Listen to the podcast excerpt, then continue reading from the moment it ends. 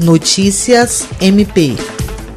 o Ministério Público do Estado do Acre conseguiu, por unanimidade, junto à Câmara Criminal do Tribunal de Justiça do Estado do Acre, movimento ao recurso de apelação interposto pelos promotores de justiça e membros do Grupo de Atuação Especial de Combate ao Crime Organizado, Antônio Alceste Calil de Castro e Hildon Maximiano Pérez Neto, visando a reforma de sentença proferida pela Terceira Vara Criminal da Comarca de Rio Branco, em face dos condenados Francimar Conceição da Silva, Clenilton Araújo de Souza,